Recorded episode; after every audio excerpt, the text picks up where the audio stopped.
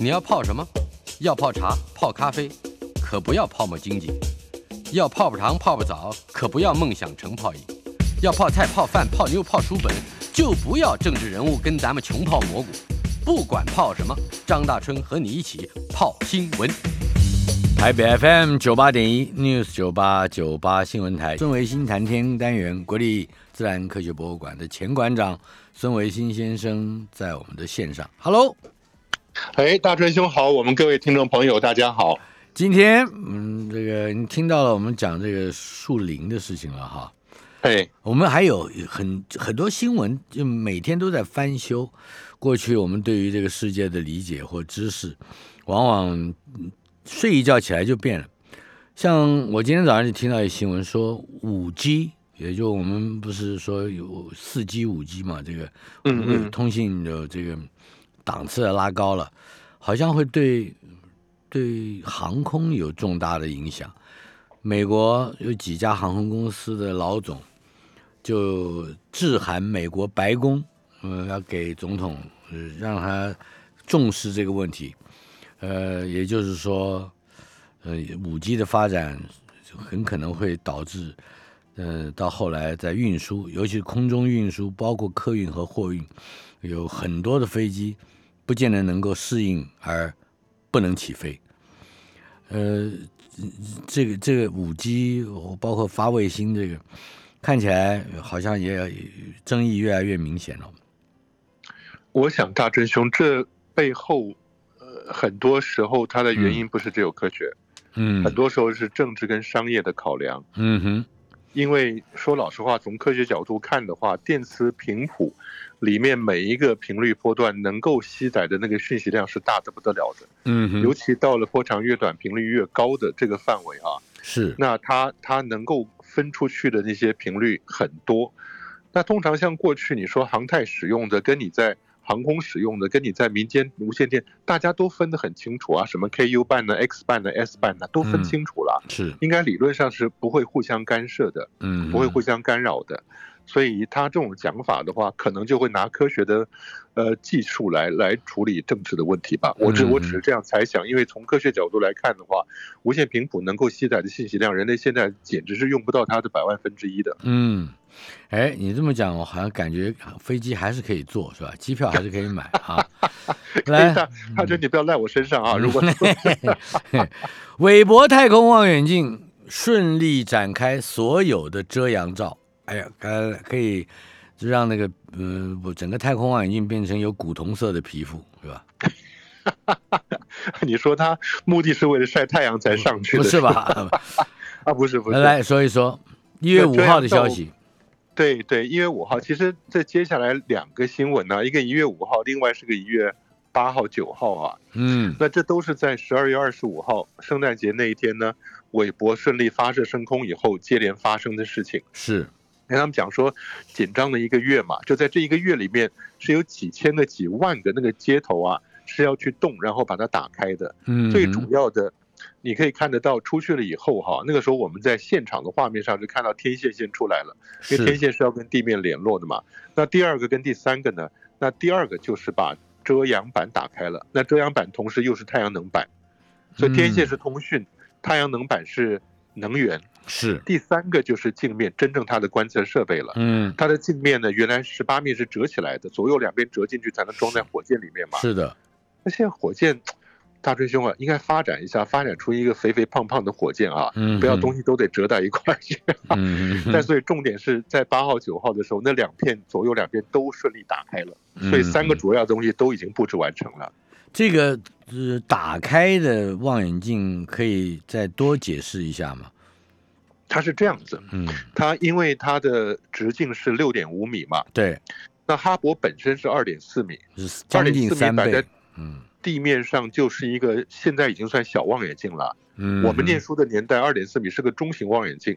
我们现在看的是小望远镜。从美国、欧洲那些大望远镜的国家看二点四米，简直他妈就显微镜了。嗯，但是二点四米小，它就是一片镜子啊。但到了六点五米的时候，它就不是一片大的完整的镜子了，是，而是十八片蜂巢式六角形的小镜子。对，我记得你说过那个镀金的六边形的。啊，对对对。左边七片就是四片三片，右边七片四片三片，然后中央的上面两片，下面两片，所以总共是十八片，中央有个洞，让那个光可以反射两次进去的嘛。嗯，所以它重点是说这么大六点五米，那个火箭现在的筒子都装不下的，所以它是左边七片折进去，右边七片折进去，就很像我们那种折叠桌那个样子。是，那重点就是它要能够打得开。嗯，所以它现在顺利打开的大真凶，我们千万不要觉得，哎，顺利打开以后就理所当然，觉得它是很简单的事儿啊。嗯，以前伽利略号太空船去木星，就因为它摆在仓库摆太久，挑战者号失败了啊。啊，摆了摆了太久以后，拿出来发射，结果有一些地方润滑可能没那么好，它对地球的一个巨大的伞形天线打开到一半就开不了了。哦。那就很麻烦，嗯哼，那个数据传输的数据就不是几个 MB 或者 KB，是几个 bit 传数据的。但这一次看到这几个新闻就很高兴，因为韦伯望远镜实际上是下一代天文学、下一代物理科学跟下一代年轻人投身科技的希望。所以这个如果顺利打开的话，这个月顺利完成调教以后哈，可以做观测。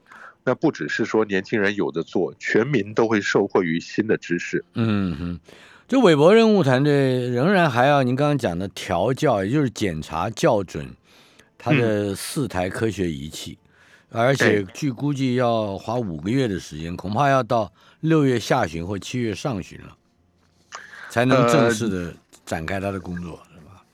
对对对，因为他的调教。我想，大锤兄，我们也都知道自己本身，我们自己做一些设备，当你把它整个从折叠的状态里面把它整个扳直了的，它有些地方可能会呃没对准呐，或者是差一点呐什么的，他就想办法把它调过来嘛。以前我们自己在垦丁天文台啊，买了一个哦四十公分口径的望远镜筒啊，好兴奋，很高品质的，是那主镜跟次镜都是我自己带着助理，我们把它装上去的。那主镜装上去了以后呢？透过中央那个洞，拿一个非常精密的镭射光的那个，呃，射出去，射到次镜返回来，然后你这个这个镭射光上面有一个蜘蛛网一样的那个结构啊，嗯，你看回来的光点打在什么地方，就知道主镜跟次镜对准了没有。嗯哼，这类似像这样子的那个调校过程是必须要反复做，然后很多地方都需要调，因为它后面好几个四个仪器嘛，嗯，所以是更更复杂的。但是大追兄，话说回来哈，哎，这些。实际上，真正深深参与其中的科学家，在往后这半年，他们就已经会赚到很多了。嗯，也就是这半年里面调教过程所得到的科学对，光是调教过程就已经开始真正在做呃有用的观测了哈。对对对对对。还有一个，我觉得应该听起来是很令人兴奋的消息，不过我不是太了解它的实质的科学内容啊。呃，中研院天文学家参与研究，呃，好像发现第二颗系外卫星，直径是比月球还要大九倍，也就是说，可能是月球直径的十倍啊。那请问，什么系外行星？我们知道，呃，系外卫星，它是它是跟着，那必须要跟着一个系外行星，对不对？哎，对对对对对，大真兄，我觉得你的天文知识真的是越来越丰富了。系外行星很多人都还不知道啊，但是呢，我们现在大概经过了科普勒跟原来那个双星运动的观测，嗯，已经掌握了大概有四五千确认的系外行星了，环绕在三千多个恒星旁边啊。嗯哼，那现在更精彩的是，已经发现了第二个系外行星旁边的卫星，嗯，也就是你现在看到其中有个它的名字啊，叫。前面是一个数字嘛，它那个名字，然后后面呢就把它叫做 B I，其实它不是写 B I，它写错了，应该是 B 一，一二三四的一，对对对对对，一二三四的一，因为这两个新闻谈的都是啊，科普勒一六二五 B I，跟一七零八 B I，是，那我们以前讲过，系外行星在系外的恒星旁边发现的第一个行星，嗯，就用那个恒星的名字后面加一个小 b。对，没有 A 不用小 a，所以小 b 是它的第一个行星嘛。嗯，那行星然后一杠横杠，然后后面一个罗马数字的一，嗯，就是它这个行星旁边的第一个卫星了。是，大师兄，这个意义在哪里？就是我觉得第一个彰显了这个科技能量真的是很厉害。嗯，哎，你知道在恒星经过了恒星的亮度稍微下降，找到了行星，嗯，而你现在竟然能够利用行星跟卫星加在一起的亮度找到了卫星，再找到卫星，嗯，但它原理都是一样的，是吧？对对，基本是一样的啊。嗯因为你发接光用行星来来遮挡这个恒星呢，它那个亮度会出现误差的，嗯哼，所以那这个误差可以很方便的把一个卫星绕上去以后，就解决了这个误差了。嗯哼，那当然要经过多次测验以后，就发现哎，真的是有卫星了。大真兄，可是我看这两个新闻，越看越觉得啊，里面有个很重要的结果。嗯我们在太阳系里面常常讲，能住人的地方是哪里？嗯，地球嘛。地球，如果你在心胸宽大一点，你把金星跟火星都包裹进来，嗯那它的位置离太阳差不多了。当然不用管他们那些太冷太热的问题啊。嗯可是呢，木土天海，没有人说想去那边住的，因为它根本就不能住气态巨星嘛。嗯是气态对这些气态行星旁边的卫星，嗯，就跟我们地球很像。哎，像那个木卫六是吧？呃，土卫六、啊，土卫六，木卫二、木卫二、木卫三这些，还有土卫六，这些都都是有固体表面的啊、嗯，然后它土卫六上面是有甲烷构成的江河湖湖海就是了。以后大家只要习惯甲烷作为你的河流，门前小河里流的是甲烷，那也没关系啊。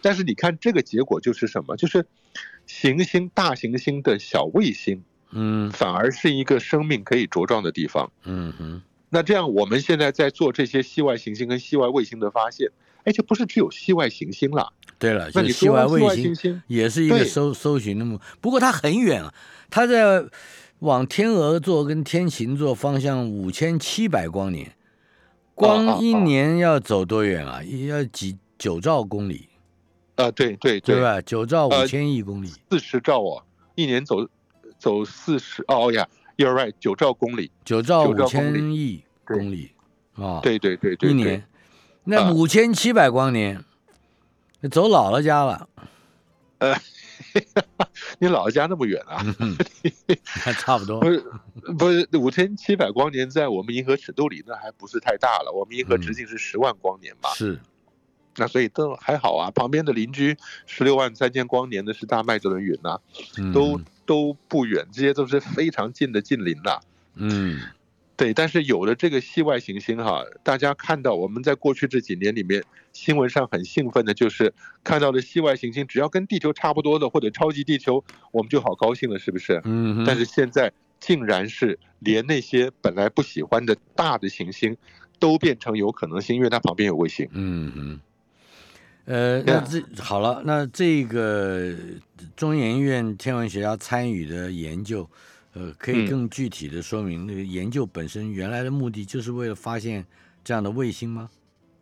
不是，我是觉得很多时候这些发现，英文有个字叫 serendipitous，serendipitous、呢就是无意之中的发现。嗯。很多时候你在找在研究这个数据 data 的时候，竟然发现你用传统的方式没有办法得到最好的解释，那所以你嗯。加了一些奇怪的幻想啊、努力的想法，竟然发现它可以解释得通，嗯。然后发觉果然果然如此。所以我觉得这种发现呢，其实在科学上是很常见，但是很重要，嗯，也就是千万要记得，路边的野花是要采的啊。嗯嗯，很多时候从路边出来的野花，才真的是很特别的科学性发现就不一定要完全听邓丽君的话啊。啊！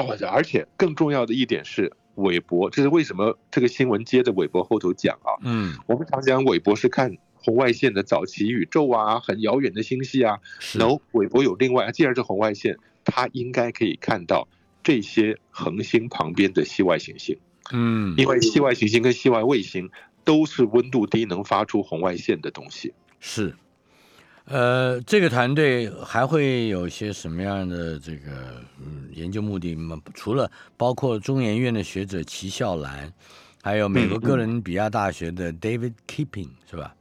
嗯嗯嗯，对。呃，那我们不知道这个，哎，这还他们这个研究究究竟还有什么样的这个前景呢？呃，我想他现在能够找到这样子那个呃几个东西出来以后啊，嗯两个卫星出来以后，但是呢，你跟我们太阳系对比一下，就发觉那有很多更小更暗的还没有被大量发现。那嗯目前就就完全打开一个新的一扇窗啊。嗯那这个东西说老实话，大正兄，现在数据多到科学家做不过来。嗯，所以我们以前讲过的很重要的一点是什么？就是让市民科学家、民众能够参与的。我相信很快的这一件事情又会回到那个呃市民参与的网络上去，让大家一起去帮忙科学家看这些 data，然后给你一些能力跟一些 criteria 一些特性，那就很多人会找出更多的行星跟卫星来，那这样会对别的恒星旁边的行星形成跟卫星形成还会有进一步的了解了。可是好莱坞现在鼓励大家 don't look up。政治人物 don't look up。哎，那电影你看了没？Don't 我没有看，我我只看了预告片，看预告片就很搞笑了。嗯，嘿嘿，很其实很悲惨的。我们、哦哦呃，对我们我们当然在这里不能暴雷。我想鼓励所有我们的朋友去看这电影，为什么呢？就感觉哎呦，怎么美国现在跟台湾的政治环境一模一样啊？全部是 烂媒体加上这个假新闻，哇，精彩啊！来，我们来看看，嗯，哈勃太空望远镜责任，哎，它哈哈勃太空望远镜突破了十亿秒的大关。哎呦，美国人真是 会搞这个数据啊，各种东西都可以变成数据，包括哈勃望远镜的寿命。也、我们那个时候在在科博馆啊，嗯前几年我们找到了一个机会，庆祝了科博馆进来的一亿人次。嗯因为一年大概三百万嘛，所以三十年就刚好大概就是那个十亿呃一亿人次了啊，那个很高兴，大家就埋伏在那个进口的地方，一个一个算，嗯，算到一亿人以后啊，瞬间什么彩球啊，什么烟火啊，或者是什么就冲出来把那家人吓一跳啊。嗯那他这个十亿秒的意思是一年有三千一百万秒，嗯所以十年就是三亿呃三亿一千万秒。嗯那如果三十年的话，就是九亿多了嘛。嗯，那现在三十一年，刚好在太空里面已经执行任务十亿秒了。是我觉得没有什么太太多科学意义在里面，就是跟你讲，它三十一年，三十一年等于十亿秒的意思就是了。嗯嗯那只是好玩的一个数字，给我们大家做个参考。以后你想搞创意活动的话，可以想想看，这个时间也可以做其中的一个庆祝元素的。如果是这样说的话，我主持节目也有七亿秒了。啊，呃，我们这节目。时间不不没有没有没有没有，不能这样说，因为我们每每一天只有两个小时，对不对？他那个是他那个是二一天二十四小时哦，二十四小时那样算的，嗯对对对对对哦，他啊这这全年无休，你看看。哎，对，好，那所以哎，这十亿秒里面还是有一些就比较重要的这活动嘛，包括有太空人任务来修修那个望远镜，是不是？呃，五次总共有五次上去啊。啊，有我觉得真人那你要上去，把哈，对对对，大真兄，那你觉得哈勃的经营成本是不是要把这五次太空梭的工作都算进去啊？这当然要算进去啊。哦，对，所以那个那个整体的费用是不得了的。但是嗯五次太空人上去，那太空梭打开以后，把哈勃抓来摆在尾巴上，该修的修，该换的换，嗯，再把它焕然一新以后，提高轨道送出去。是，我觉得这其实是科技上非常令人敬佩的事情啦。嗯哼。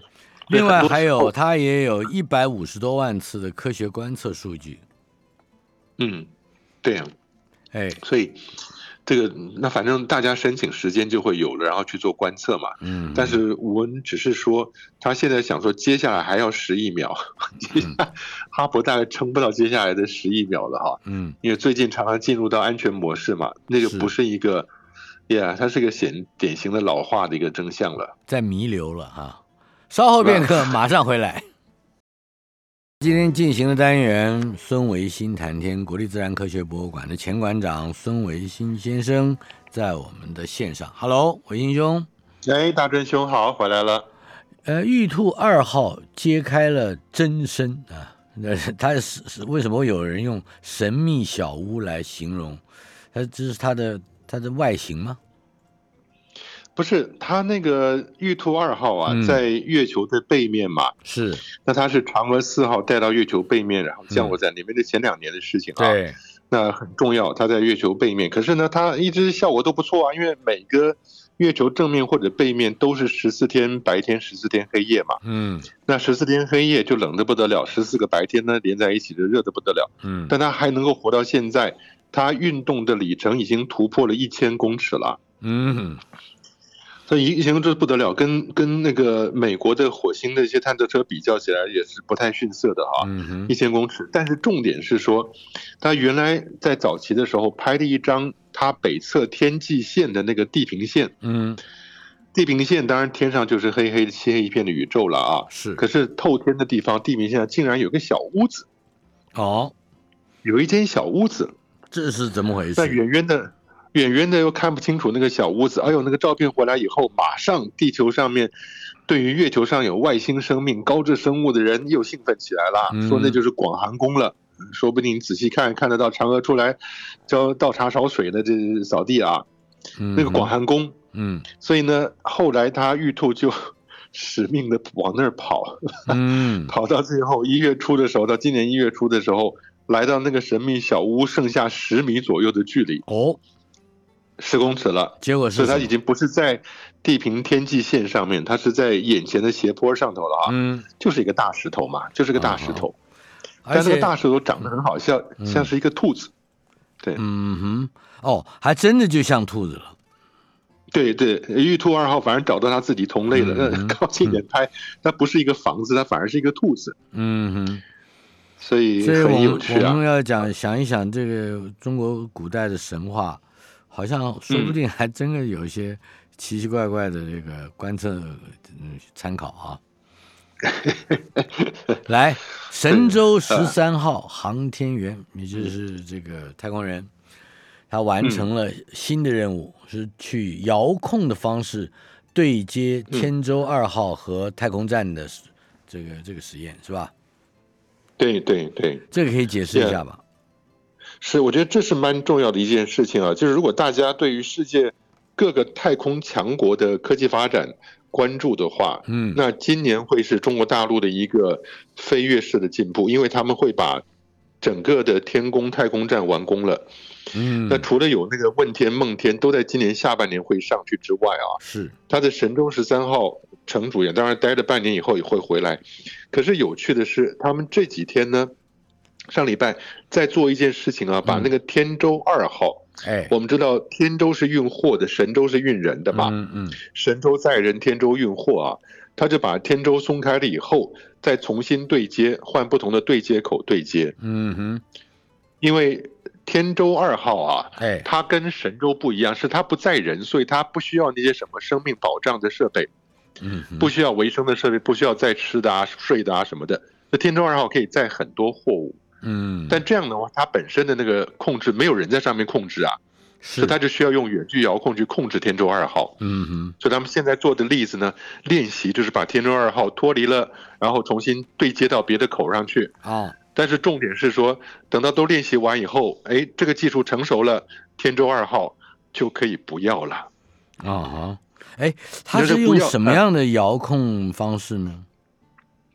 哎，它当然这边是手可以操作的啊，嗯。你用天舟二号本身的，它有喷气的效果，它本身还是会产生一些小规模的喷气啊，嗯，可以调整它的方向，或者是它里面有一些飞轮可以旋转，那它转动不同的角度，那可以用喷气跟转动调整它的前进后退什么的哈、嗯。那所以这是手控的摇操作设备，让它能够前进后退的，嗯，是利用这样子的事情来做。当然，本身他自己应该有这种自动操作的 program，嗯，那现在是不但测试自动操作，也测试手动操作。要确实知道，万一自动不行的话，手动还是可以把它带过来，连接到太空站上面的啊。嗯哼，但大元兄，我觉得这边很重要一个概念是，天舟二号这一艘天舟二号船呢，在完成了这个交会对接实验以后，对，过不久它就会脱离了。脱离以后，大师兄啊，脱离之前呢，上面太空人呢就会把太空站这一阵子累积的垃圾垃圾啊都丢在里面放，到天舟二号它里面去，就变成一个垃圾车了，对不对？然后你知道天舟二号的下场是什么？它应该是烧掉了吧？就对对对，往下一丢就烧掉。了。对对，但这个就不回收了，嗯，这就不回收，因为它本身不是载人的嘛，嗯所以它上面的设备那本身也不用不用再回收回来。但是说老实话啊，嗯那如果仔细我们去看一下这些载货的回收的，目前就只有 SpaceX 在做回收。啊哈，但其实这个说老实话，它也不便宜。天舟这种载货的船也不便宜。嗯，但是你要让它掉到海里再去打捞，除非像 SpaceX，SpaceX 呢回收的一些货运飞船呐，哎，回收回来可以再重新用上三次五次。嗯哼，那那样的话成本上也划得来了。是，但目前中国大陆打算后续就要发展能够回收的货运船了。嗯哼。呃呃，接下来还有一个是跟二零二一年这一全年的全球航，应该说航太的事件是有关的，那就是嗯，呃，到底谁发射了最多的太空嗯这个物物体？嗯，就是难怪你看到美国人会觉得中国是个威胁啊。嗯在很多方面，二零零九年在中国大陆发现的恐龙的种类首次超过了美国，连恐龙的种类都比它龙的种类都多啊，这有趣。对。然后，二零二一年去年全球总共有一百四十四次轨道发射嘛，嗯，但是中国大陆发射了五十五次是第一的，嗯美国发射四十五次，俄国发射二十五次。嗯哼那其他的话就什么纽西兰呐、然后其他的呃欧洲啊，他们这些国家哈、印度啊什么，有些成功，有些失败的，日本啊什么的。嗯但是你这样看起来，二零二一年中国大陆超过了美国，然后今年呢更厉害，是因为它光为了天宫，这个就不知道会发射了多少次上去。你说二二零二二年是吧？对，二零二二嗯年今年会更丰富。我想各国应该都是集体直追了，有很多我们现在听说的发射任务啊。嗯，但是据说好像中国航天科技集团召开的工作会上宣布的是四十多次吧，二零二二年。嗯嗯，但是哎台湾那个那一次算不算？台湾那个是算他们自己的啊、这不算我们的啊、算美国的啊。不不不，台湾不是在台东有有一次准备发生哦，那次啊嗯，那次那应该想办法也也算一次哈，算一次，然后后面得要注明对并并未成功还是怎么？哎，对，要就是要有要起码有数字嘛，对吧？我们有一次，对吧？只是没有成功而已。哎对对对，大真兄，我们努力去去说服别人把台湾这次加上去我们。坚决要主主张要搞一个公投，呃，这然后说这个公投的主题就是我们有过一次，对不对？有个新闻我这嗯回没加上来，大真兄啊，就是台东科技部宣布了，啊，那旭海那边呢，上次不是讲说发射火箭终于场地原住民部落同意了吗？对，那但是当然这里边还会有不同的争议啦，因为有些当地人不见得同意啊什么的，但就是这是政府跟当地人之间要去处理的事情啊。嗯，但是呢，现在科技部宣布啦，你这个地方已经成成立的发射场了，大家想发射就可以去申请了。哦，哎，你可以去申请，大追兄，你有火箭可以去那儿射吧？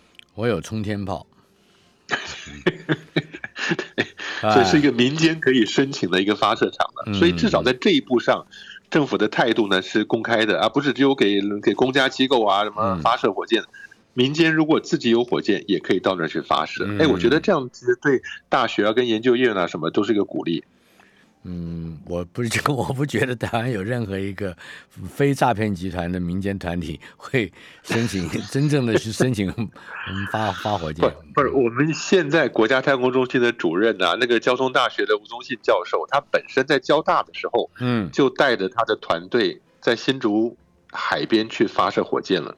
啊他自己，我以前请他到台大展望来演讲啊，啊那他就带着他的那个混合燃料固态液态的混合燃料火箭嗯来了现场做示范，所以他是一个火箭迷。嗯那现在他主掌了这个太空中心呢，我觉得更好，因为他的专业是没有问题的。嗯那现在如果说到了旭海那边的那个发射场，嗯公民营都可以用的话，那我觉得对学校有兴趣作为航太科技的学生老师来讲是很好的一件事啊。嗯，就是一个要万事从对于太空的这个仰望，要从大的冲天炮开始。台北 FM 九八点一 News 九八九八新闻台，今天进行的单元当然是礼拜二大家都熟悉的孙维新谈天。国立自然科学博物馆的前馆长孙维新先生在我们的线上，维新兄，这个哎，大真兄，我们下一条新闻，猎户座太空船要测试新的通讯技术，纳入了这个哎，Alexa、Alexa，呃或者是 Webex，、呃这都是人机界面系统的名称是吧？呃，对对对，就是我们现在看得到那个科幻电影里面的那个场面呐、嗯，就快要出现了。怎么说？也就是你在太空舱里头一边飘着，一边嘴巴上就讲话了。嗯你讲话呢，电脑就听下来以后，这个机器人跟电脑人工智能呢，就帮你去处理任务、去处理事情了。嗯所以我会觉得，呀，这些呃你刚刚讲的那个是 Alexa，是亚马逊是吧？Amazon 的系统的，对对 Webex Amazon 是思 Alexa，科系统的。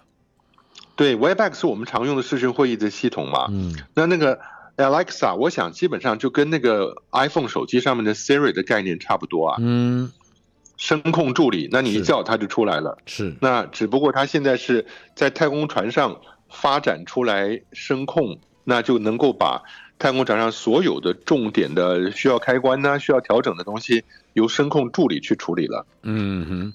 另外，这个火星之旅虽然是下一个人类的一大步，但是外国的嗯研究显示，过去一直被误以为是暂时症状的贫血，恐怕，哎，在长途太空任务上是一大阻碍。也就是说，贫血的危险、风险很麻烦。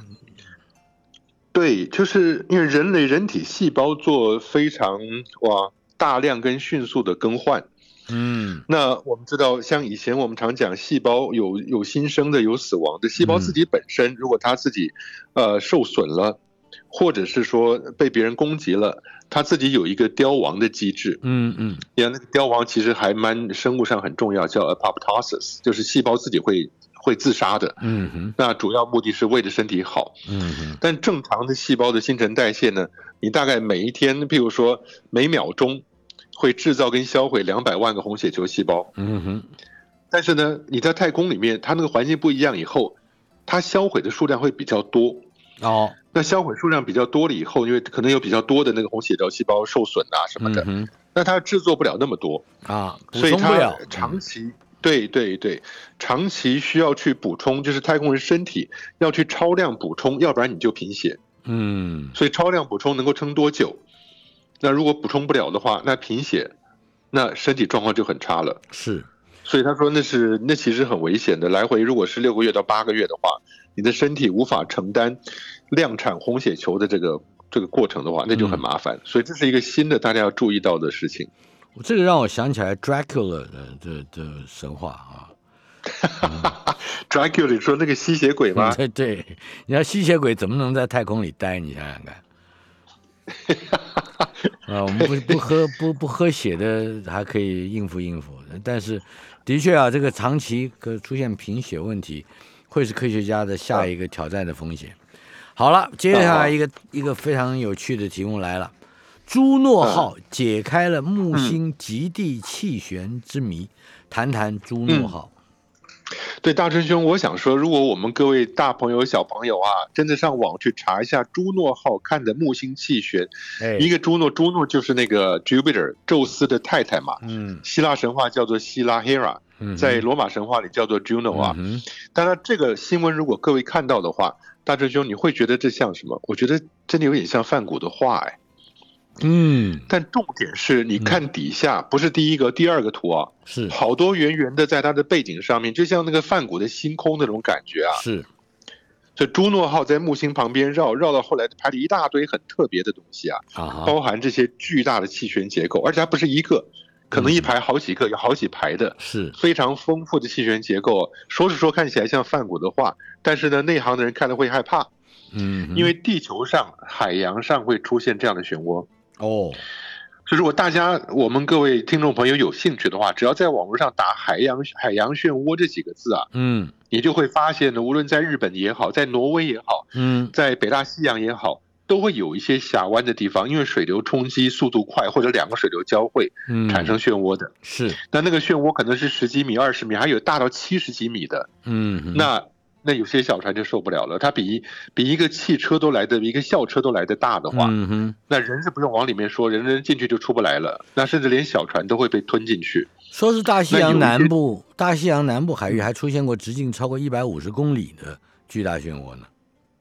对，那就是当然大一点它是比较温和一点，可是呢，小的那种几十米的啊，那是比较致命的啊。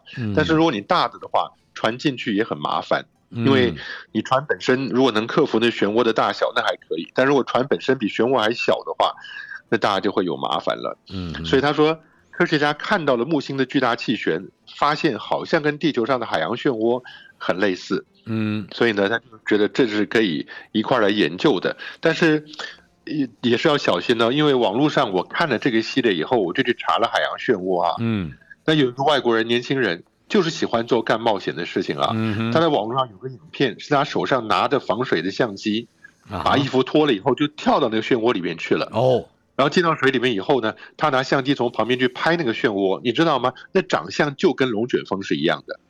他这水里面水底的龙卷风啊啊！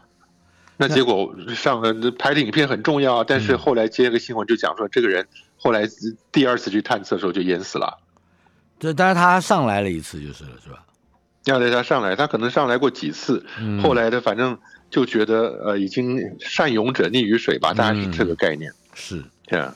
好的，另外南极火星陨石也是一个有趣的题目，呃，不过它就是有趣的主要是前半部，说呃，大家认为这是有外星生命的痕迹，可惜的是怎么回事？到底怎么回事？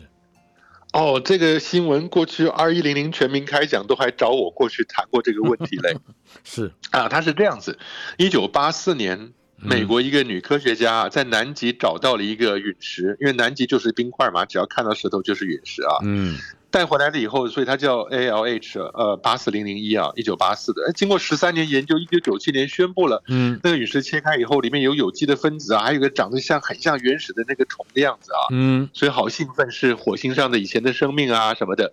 嗯，这个故事从一九九七年开始，一直到现在，说零七一七，二十几年了。那现在呢，终于几乎是一锤定音了，说那个不是那些有机物呢，是咸水长时间流过岩石形成的，就是在这个在南极的海海里形成的。呃，没有没有，在火星表面，在火星表面，当年火星表面是这样的环境，在那边形成的，是形成了以后呢，并不是生命，而是火星表面的咸水长时间流过形成的。嗯嗯。像这一类的误会，为什么要三十年才解开呢？呃，这就是科学发展的过程。其实科学发展是一个很它的侦错过程是很长的。嗯，那不断会有新的理论、新的希望。那你推翻了以前的说法，现在新的说法呢又会被人家推翻。所以要讨论来讨论去以后，到最后大家慢慢趋向一个共识。然后说把这个就叫做科学结果了，很多民众就觉得科学结果就是真理，其实不是啊。嗯，它的结果任何时候都会被明天出现的新理论推翻的。是，我看这条新闻里面的关键用字就是非生物有机化学，是不是？是不是？对对对，就是他，我就以为还是就反正有机的东西好像出现了，都是来自跟生物有关，或者是来自生物作用，但是对不起，不是的，是吧？非生物有机化学好，呃，另外天文学家解开了一个，哎，这个字我我我知道的，local bubble 什么意思呢？嗯，也就是我们在银河里面很多恒星年纪大了哈，大质量的会爆炸，形成超新星的，爆炸的过程就会把周遭的它的云气、它的大气层啊，用高速的震波跟它的风吹出去的。嗯，所以如果你有好几个超新星在连续不不长时间之内顺序爆炸的话，那整个这个环境就会出现一个往外头吹的一个大泡泡。是呃什么？那现在科学家，呃，不是治疗，哎，时间不够了，下次再说。